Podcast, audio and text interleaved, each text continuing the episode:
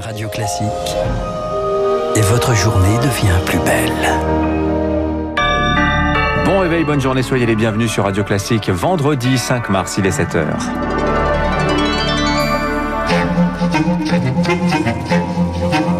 6h30, 7h30, la matinale de Radio Classique avec Dimitri Pavlenko. À la une, le voyage à haut risque du pape François en Irak. Il atterrit aujourd'hui à Bagdad. C'est une première pour un souverain pontife et un défi sécuritaire, vous l'entendrez. Les habitants du Pas-de-Calais, eux, privés de sortie ce week-end, seuls à être reconfinés hier soir par Jean Castex, aux grand dames des commerçants. Et puis, eux n'ont jamais eu autant besoin de vous. La collecte nationale des Restos du Cœur commence aujourd'hui. Classique. Lucille Bréau, à la une ce matin, le pape François au chevet des chrétiens d'Irak. 15 mois qu'il ne s'était pas rendu à l'étranger, crise sanitaire oblige, il atterrira à midi à Bagdad pour un voyage historique. L'Irak, à majorité musulmane, est considéré comme un des berceaux du christianisme. C'est la première fois qu'un souverain pontife foulera la terre où la Bible situe la naissance d'Abraham. Jean-Paul II avait dû renoncer en 2000, un voyage de 1445 km dans un pays encore frappé mercredi par des tirs de roquettes meurtriers. Marc Tédé. Pas de papa mobile, c'est dans une voiture blindée que le souverain pontife se déplacera dans Bagdad, une capitale irakienne dont les rues ont été vidées. Certains quartiers ont été bouclés à la circulation. L'inquiétude la plus importante concerne les risques d'attentats qui pourraient viser le pape, mais pas seulement. Les Irakiens qui viendront se masser pour tenter d'apercevoir le souverain pontife pourraient eux aussi être pris pour cible.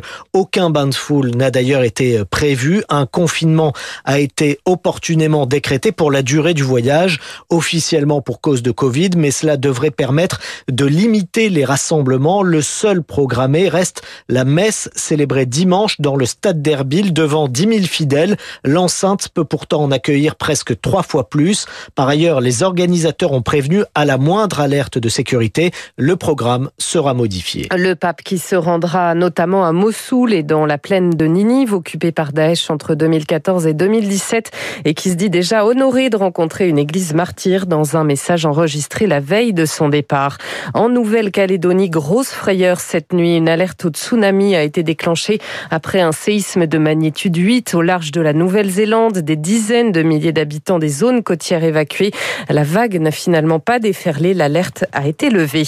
La Birmanie au menu d'une réunion du Conseil de sécurité des Nations Unies. Aujourd'hui sur la table l'hypothèse d'un embargo mondial sur les livraisons d'armes.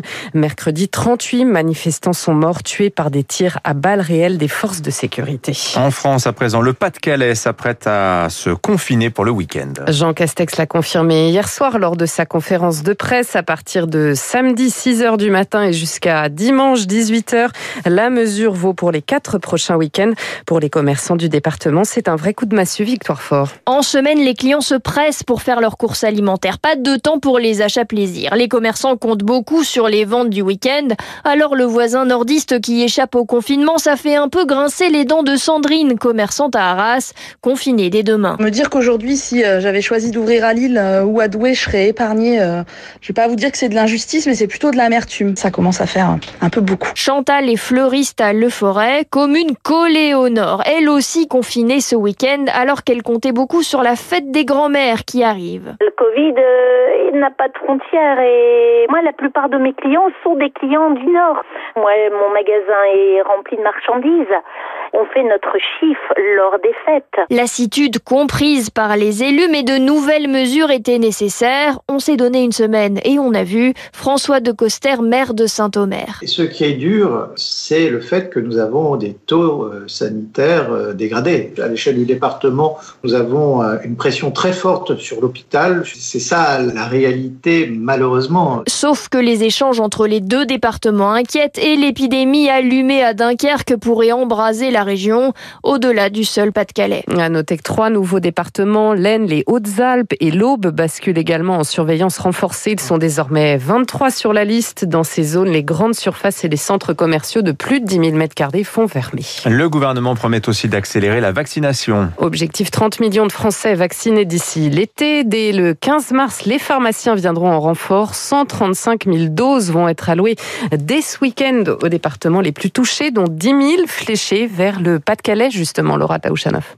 Oui, ces doses supplémentaires étaient très attendues et réclamées par les élus locaux dans le Pas-de-Calais, mais elles arrivent beaucoup trop tard, regrette un député LR du département, Pierre-Henri Dumont. La moyenne nationale, c'est une dose pour 34 habitants, tandis que la moyenne du Pas-de-Calais, c'est une dose pour 46 habitants. Mais c'est pas quand le lait est renversé qu'il faut tout d'un coup changer les règles. Malheureusement, la situation aujourd'hui est catastrophique avec un taux d'incidence à plus de 400 pour 100 000 habitants.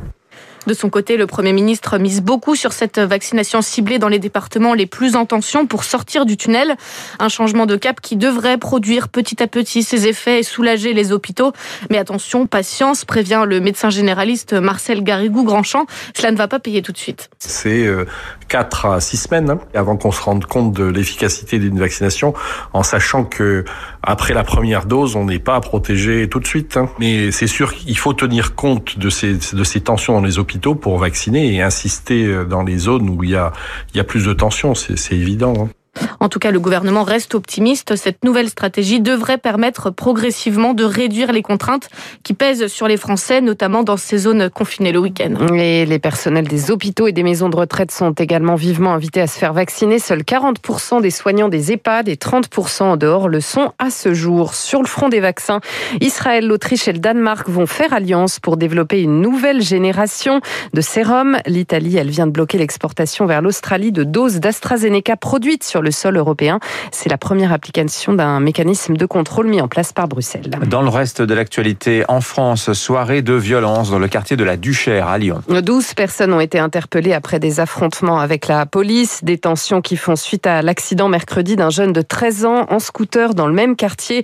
Il ne portait pas de casque, il est dans le coma. La police est accusée de l'avoir pris en charge en chasse. La préfecture dément formellement des violences urbaines dont il sera question à Beauvais aujourd'hui dans l'Oise. Jean Castex et Gérald Darmanin sont attendus sur place. La ville, théâtre aussi de plusieurs nuits de violence depuis dimanche. Enfin, plus que jamais, les restos du cœur ont besoin de vous. Leur collecte nationale commence aujourd'hui jusqu'à dimanche. Une campagne encore plus vitale en ces temps de crise au pluriel. Patrice Douré, le président des restos du cœur.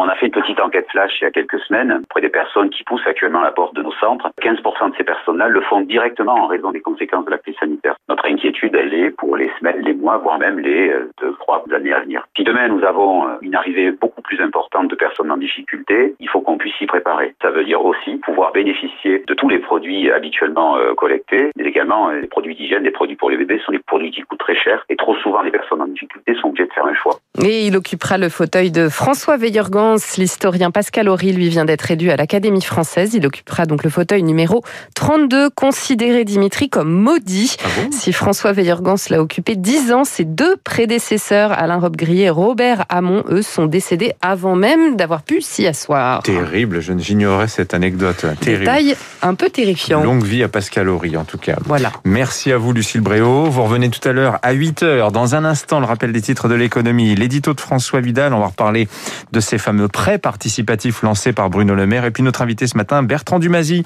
le PDG d'Edenred, la maison mère des fameux.